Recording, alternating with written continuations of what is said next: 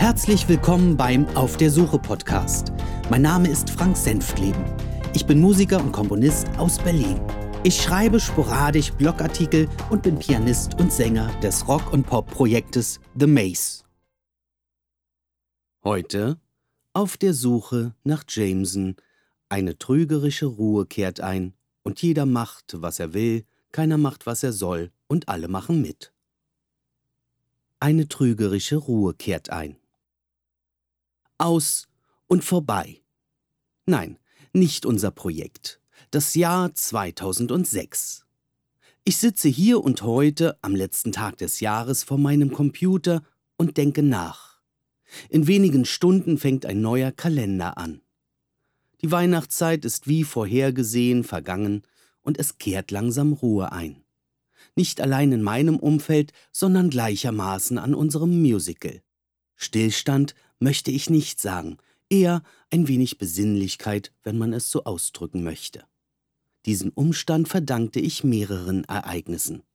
Verschiedene Interessenten meldeten sich auf unseren gemeinsamen Aufruf zur Mitarbeit, aber das Ziel zu erreichen, den richtigen bald dabei zu haben, war nicht abzusehen. Es wurden weitere Gespräche geführt, aber die einen wollten nur Geld sehen und andere machten einen Rückzieher. Sätze wie Das ist viel zu groß für mich oder Meine Zeit lässt solch eine Aufgabe nicht zu, hörten wir mehrmals. Da kann man vermutlich nichts ändern. Wir stehen da und es passiert nichts. Jörg hatte den Beschluss gefasst, sein Leben ein wenig zu verändern. Er war es leid, ein Single zu sein. Gedanken darüber äußerte er des Öfteren, aber eine Konsequenz daraus gab es bisher nicht. Bedenken in Hinblick einer früheren Beziehung machten sich in ihm breit. Die unzähligen Vorteile eines Single-Daseins spielten eine Rolle bei seiner Entscheidung, allein zu bleiben. Andererseits fehlte ihm das gewisse Etwas in seinem Leben, das die alte Entscheidung revidierte. Zielstrebig wie er ist, setzte er alles daran, dem alten Zustand Lebewohl zu sagen. Nach einigen Wochen fand sich der spruchwörtliche Deckel, der zum Topf passte. Jörg ist derzeit glücklich und verliebt. Dieses Ereignis bringt mich in eine Art von Normalität. Kaum Telefonate mehr, in denen wir uns gegenseitig erzählten, warum das Musical nicht vorankam. Seinen Terminkalender wurden nun andere Dringlichkeiten zugewiesen. Bei den Recherchen nach der richtigen Partnerin stieß Jörg auf eine Dame der schreibenden Zunft. Kurzgeschichten und Gedichte sind ihr Hobby. Das gefiel ihm. Obwohl der Draht für eine Beziehung nicht vorhanden war, ließ er diesen Umstand, eine potenzielle Anwärterin unseres Projektes kennengelernt zu haben, nicht ungenutzt. Nach einigen Mails und Telefonaten trafen wir uns kurzfristig mit Anne, so hieß die Dame, in einem Café. Ihr Interesse für unsere Arbeit konnten wir wecken, obwohl eine verbindliche Entscheidung ihrer Mitarbeit bis zum heutigen Tage aussteht. Ich erlebe in den letzten Monaten und Wochen, dass Jörg dazulernt. Den Eindruck habe ich. Ob es anhält, wird sich in den nächsten Monaten zeigen. Eventuell ist es nur eine Phase, die schnell wieder vorbeigeht. Viele Gegebenheiten, die ich beschrieb, sein Blick auf sein Privatleben und verschiedene gesundheitliche Probleme gaben den Anlass, einen Lernprozess auszulösen, wie ich ihn seit den Anfängen unserer Arbeit nicht erleben durfte. Eine zunehmende Gelassenheit und innere Ausgeglichenheit merkt man ihm mittlerweile an. Unserem Musical kann dies nur dienlich sein. Trotz unseres Engagements war niemand bereit, unser Theatermanuskript zu schreiben. Es blieb ein leidiges Thema. Der gesamte Arbeitsprozess stockte. Unvorhersehbare Umstände hinderten unsere vermeintlich kreativen Köpfe an einer Weiterarbeit. Uns war bewusst, dass ein einziger Aufgabenbereich den gesamten Prozess in die Länge ziehen oder aufhalten kann. Dass es die Grundlage unseres Projektes sein wird, hätten wir uns kaum ausmalen können. Bisher war es Jörg, der das Tempo vorgab. Diesmal ärgerte ich mich darüber, dass es nicht weiterging. Wie lange sinniere ich nun darüber? Ich schaffte es zwar, weitere Stücke musikalisch aufzuarbeiten und Zusatzideen zu entwickeln, aber ohne weiterführende Inhalte schreiben wir kein Musical.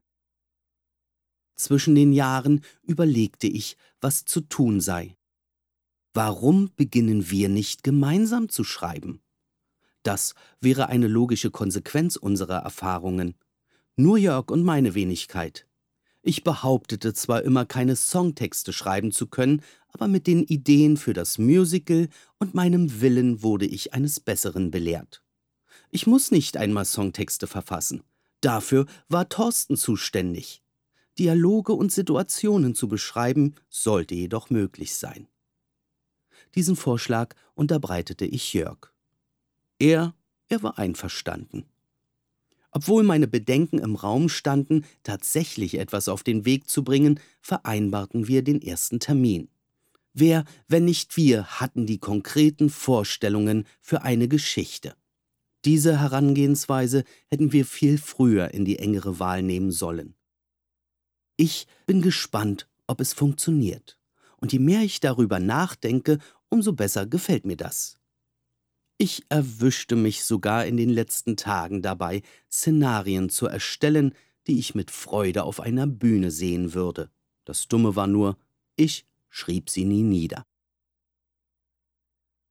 Jeder macht, was er will, keiner macht, was er soll, und alle machen mit. Meine neue Strategie gestaltete sich schwieriger als erwartet. Der erste Termin unserer gemeinsamen Schreibtätigkeit fand statt. Im Vorfeld gab es technische Probleme, die ausgeräumt werden mussten. Anstatt uns vom dichten Feierabendverkehr abhängig zu machen, beschlossen wir, dass unsere Arbeitsstätte der jeweils eigene PC mit Internetanschluss sein muss. Die sprachliche Kommunikation sollte über das Telefon erfolgen und in Echtzeit arbeiten wir an einem einzigen Dokument. Dafür experimentierten wir mit verschiedenen Computerprogrammen und Möglichkeiten herum, um unsere Rechner online in eine Art Netzwerk zu bekommen. Aber die Mühe war umsonst. Sie gestaltete sich schwieriger, als wir annahmen. Jörg kennt sich mit Netzwerken aus, da er sie geschäftlich nutzt. Aber wir fanden keine befriedigende Lösung. Das lag unter anderem daran, weil Jörgs Computermaschinerie so erfolgreich von der Außenwelt abgeschirmt war, dass ich keine Möglichkeit erhielt, auf sein Netzwerk zuzugreifen und umgekehrt. Wir wussten leider nicht, wie man diesen Umstand umging. Erst Roland konnte uns einige Tage später eine externe Möglichkeit präsentieren, die es uns erlaubte, unsere Vorstellungen umzusetzen. Der Test war kurz und schmerzlos und funktionierte. Wir arbeiteten in der Cloud. So nennt man es, sagte man mir. Jörg saß in Potsdam, ich in Berlin und wir konnten zu gleicher Zeit an einem Dokument arbeiten. Ich bat darum, über den Test hinaus mit unserer geplanten Aufgabe zu beginnen. Entgegen meiner Erwartung wollte Jörg lieber eine weitere Untergliederung der bisherigen Themen vornehmen. Mit vielen dicken Überschriften. Wieso? Wir wollen schreiben, Szenen und Dialoge dem ganzen Leben einhauchen, mit Erläuterungen oder Anweisungen, was auf der Bühne zu sehen sein soll. Keine Chronologien, keine Überschriften ohne Inhalte. Er gab zu bedenken, dass wir uns verzetteln und später nicht mehr wissen, wo etwas hingehört. Aber seien wir doch ehrlich, Will ich ein Theaterstück mit 150 Szenen schreiben, die möglicherweise in einem falschen Zeitablauf stehen? Eher nein. Wir kamen uns in diesem Zwei-Stunden-Gespräch mehrmals in die Quere. Dabei ging es um die Dramaturgie unseres Stückes. Jörg hielt sich wieder krampfhaft an dem bisher von ihm geschriebenen fest, ohne Vorausschau, was unsere Theaterbesucher erwartet. Das bestätigte mir, dass er sich mit der Antwort von Stefan, dem Regisseur, nicht auseinandergesetzt hatte. Seiner Vorstellung nach müssten wir einen Epilog schreiben, ein Intro, das viele Zusammenhänge erklärt und einen Teil der Vorgeschichte erzählt. Nach den vorgeschlagenen Inhalten zu urteilen, wäre dieser so lang ausgefallen, dass der Zuschauer eine Viertelstunde gewartet hätte, bevor auf der Bühne überhaupt etwas passiert. Ich sehe es vor mir. Unser Musical beginnt und beginnt und beginnt und die Zuschauerreihen lichten sich, bevor überhaupt der erste Song gesungen wird. Was für eine Vorstellung. Meine Versuche, ihm das auszureden, nahmen in diesem Telefonat zwei Drittel unserer Zeit in Anspruch. Jörg versuchte stets durch die Hintertür das zu erreichen, was er wollte, indem er mich beruhigte. Sprüche wie Lass uns das erstmal herunterschreiben, streichen können wir immer noch. Oder Sieh, der Stand hier und heute ist vorerst nur grob umrissen. Worauf ich nur antwortete, dass man unsinnige Inhalte sofort ausklammern muss. Meine Nerven litten. Im Gegensatz zu mir fand Jörg diese Besprechung sehr konstruktiv und hilfreich. Das Dokument, das entstand, wäre in fünf Minuten erstellt worden, da wir nicht ein Wort eines Mono- oder Dialoges niederschrieben. Wenn in der Zukunft jedes Mal solche Emotionen aufkochen, jedes Mal logische und konsequente Abläufe der Geschichte ewig diskutiert werden, muss ich kurz vor der Präsentation unseres Schauspiels massig graue Haare überfärben. Kunst. Wir machen Kunst und müssen uns den Gegebenheiten anpassen. Ich sollte mich in den Zuschauer hineinversetzen können. Das muss Jörg lernen. Die Kunst ist ein weiter Begriff, der ohne ein absehbares Ende ausgelegt werden kann. Wir wollen, dass unser Musical eine breite Masse anspricht, und das muss sich jeder, der daran mitarbeitet, eingestehen. Wir könnten uns ein künstliches und überzeichnetes Produkt ausdenken, wie es auf manchen Theaterbühnen dieser Republik praktiziert wird. Chaotische Musikfetzen mit unverständlich kreischenden Schauspielern, die vor einer weißen Wand stehen und möglichst halbnackt Verrenkungen machen. Das ist Kunst. Mach mir den Schlingensief. Aber wollen wir das? Dieses Szenario stellt durchaus eine Verknüpfung zur Malerei her. Ich denke noch mit Schrecken an einige Bilder der MoMA zurück, die hier in Berlin vor Jahren zu sehen war. Ich mag die Malerei und sah mir auf dieser Vorstellung mit Freude Bilder von Matisse, Van Gogh, Picasso, Hopper, Lichtenstein, Magritte oder meinem Lieblingsmaler Dali an. Mein Verständnis für die Kunst hörte aber bei Miro, Pollock und einigen anderen auf. Ein weißes Bild, ein rotes Bild. Was wollte mir der Künstler damit sagen.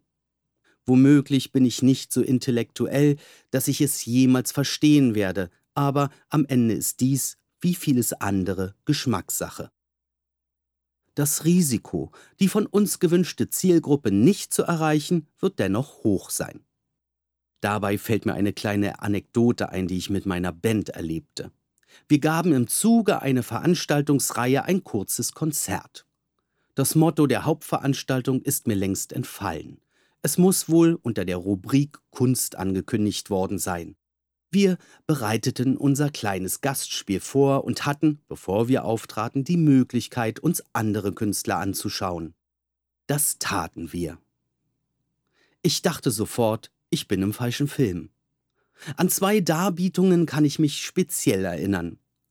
Da war zum einen eine Truppe, die unkontrolliert auf Sanitätsausstattungsgegenstände mit Schlägeln und anderem Gewerk drauf losschlug. Ich erlebte Ähnliches bei der Blue Man Group, die es selbst eher von den einstürzenden Neubauten übernahmen. Hier wurde aber im Gegensatz zu der genannten Vorstellung Musik damit gemacht. Das Publikum klatschte und bejubelte diesen Vorgang. Die zweite Performance, die ich sah, war eine Mischung, ja, die ich nicht so recht beschreiben kann. Ein Mann bearbeitete unrhythmisch und wie wild Perkussionsinstrumente. Daneben ein anderer, völlig durchgeknallter Typ spritzte wie wild aus diversen Eimern Farbe an eine weiße Wand. Tja, wie soll ich sagen, auch hier kam es zu Begeisterungsstürmen des Publikums. Dann betraten wir die Bühne. Sehr schön und eindringlich interpretierten wir unsere Popsongs von der Liebe, von der Welt und dem, was uns störte. Die Zuschauer wandten sich bereits nach den ersten beiden Titeln ab und der Beifall wurde zusehends eingestellt. Wir wunderten uns und brachen unsere Vorstellung nach 30 Minuten vorzeitig ab. Was war geschehen? Ich verstehe es wirklich bis heute nicht, Nicht nur, dass uns die Zuschauer wegliefen, nein, nach unserer Vorstellung kamen sogar einige Herren aus dem Publikum und fragten uns in ernsthafter Absicht, was wir mit unserer Musik ausdrücken wollten. Hä? Wie ausdrücken? Ich mache Musik zur Unterhaltung. Ich erzähle Geschichten. Gut, ich muss mich hier nicht rechtfertigen, aber ich schätze, wenn mein Schlagzeuger seine Trommeln zerdroschen, mein Bassist mit seinem Bass Tennisbälle durch die Gegend geschlagen hätte und ich dazu gerufen hätte, die Ruhe liegt im Erbe deiner Gunst, nicht wissend, sie nun anzugehen, ein Schauspiel strahlend seiner Kunst, ein dunkles Klar, nun aufzustehen. Dann wäre dieser Auftritt gerettet gewesen. Und ganz sicher, selbst wenn ich mir diese Worte soeben aus den Fingern saugte und diese keinen rechten Sinn erkennen lassen, dieses Publikum hätte sofort gewusst, was ich damit ausdrücken möchte. Das war's für heute. Vielen Dank fürs Zuhören. Bis dann alles Gute und schöne Grüße aus Berlin. Euer Frank.